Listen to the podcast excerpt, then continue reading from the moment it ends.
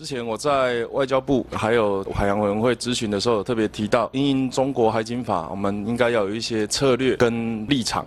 我当然知道，它名字叫海警，听起来应该是海洋委员会跟他们做对头。可是呢，这几年发生了一些变化，那包含呢，我们在二零二一年的 QDR 的报报告里面特别提到说，哦，我们除了认知混合战之外呢，有一个所谓灰色地带的威胁。那副部长，你认为中国的海警算不算灰色地带的威胁？他算，他算灰色地带威胁，因为国防部目前针对海警法的立场跟看法有有什么？呃，就诚如刚刚委员所说的，其实就海警做呃这件事情的话，其实是由海巡署去对应，但是因为我们本身跟海巡啊有呃就是固定的一个协调模式跟机制，所以我们到时候会根据那个那个海巡啊。他所有的任务执行，我们提出必要的测护跟协助。对他虽然名字叫做海警哦，可是为什么他是灰色地带？因为他行为上跟他的法律在二月一号生效之后，他可能具有平战转换的功能，以及这个呃侵害别人领域领海的这个可能性。再加上他自己他的隶属哦，过去他们是隶属国务院的各个部会，那今现在已经改到这个所谓中央军事委员会下面的武警下方，所以以对口来讲。我们虽然不能用国防部直接去跟他们对，但是国防部必须要认知到这个是我们潜在的威胁之一。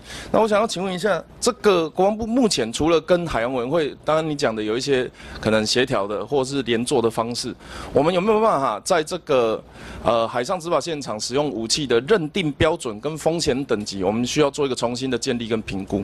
是这个海巡，其实它本身在前面讨论海巡署啊，它已经有针对它所谓的武器啊使用的一个规范，他们确实已经定定了，指挥权责也非常的明确。可是这样听起来是海洋委员会主主导这件事情吗？对。我认为这个跟国防部直接有呃有直接的相关哦。虽然我们对的是这个中国的海军，可是对我们来讲，呃，至少他们在建立这个评估表的时候，我们应该要适当的给予意见跟给予立场。跟委员报告，你刚刚讲这个意见的话，我们在后续跟海巡署，我们会再做地形的研讨。对，因为进行研讨。现在的武器转变跟进化很快啊，它怎么样的情况下去做了什么事情？我认为那个风险评估标准是国防部应该要主动给予意见，而不是被动参考他们建立的表格。你同意这样的说法吗？我同意。你的说法，我们会很积极的找海巡署来在一起研议。好，那这件事情啊，关于这个风险评估表建立跟完成，再跟我们办公室做一个联络。好，是的，好，谢谢。那另外呢，我们在这个军舰防卫需求和部署里面呢，我们看到这个包含塔江舰、包含这个船坞运输舰的下水速轨等等，特别注意到这两艘船舰，它装备的可能是我们预计部署的这个海舰二防空飞弹，在这一年多来哈，新闻不断啊。另外，最近好像还有一个新闻，它是解说我们。的海剑二海攻三哦，我们的发射技术其实是跟洛马买了之后呢，逆向这个学习，那所以传出说他们需要我们付费授权。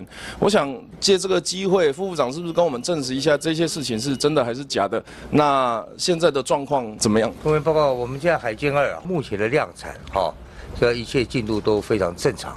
逆向学习的部分是真的吗？呃，这个不是飞弹部分，是。那至于。喂，你讲的大概是其他部分，垂直发射的技术。对，这个包围，这个我是呃，会后再跟你做个说明。好，是。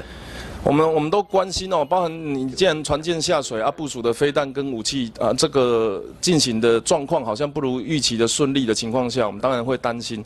那既然会后报告，而且你也保证说进度如预期的话，我们看看再看看报告内容是什么。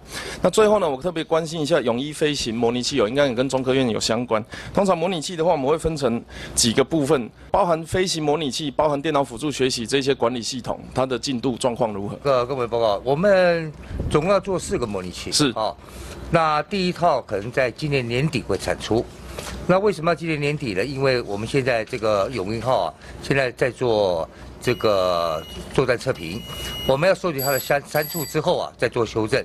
所以第一套呃预划在今年年底会产出，其他的共三套，大概在一百一十二年啊，全部交交军来使用。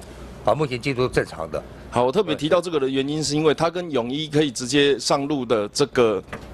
人员训练的时程有很直接的关系。啊，之前我们在司法法制委员会咨询的时候，我也特别提到，我们有三 D 的人才的话，或许可以从业界来承揽，然后并且调整我们中科院这个员工的薪资。那更重要的事情是我们有的这些三 D 技术，不管你花你花多少时间或成本去做这些设备，都比飞一次上去来的便宜，来的更这个重要。那我想全面性的规划，了解整个资讯时代变化的过程，立即有效的提高座舱比跟可以马上上机上手的人员，是我们迫切需要的事情。再请国防部跟中科院，呃，继续替我们这个加紧进度，谢谢。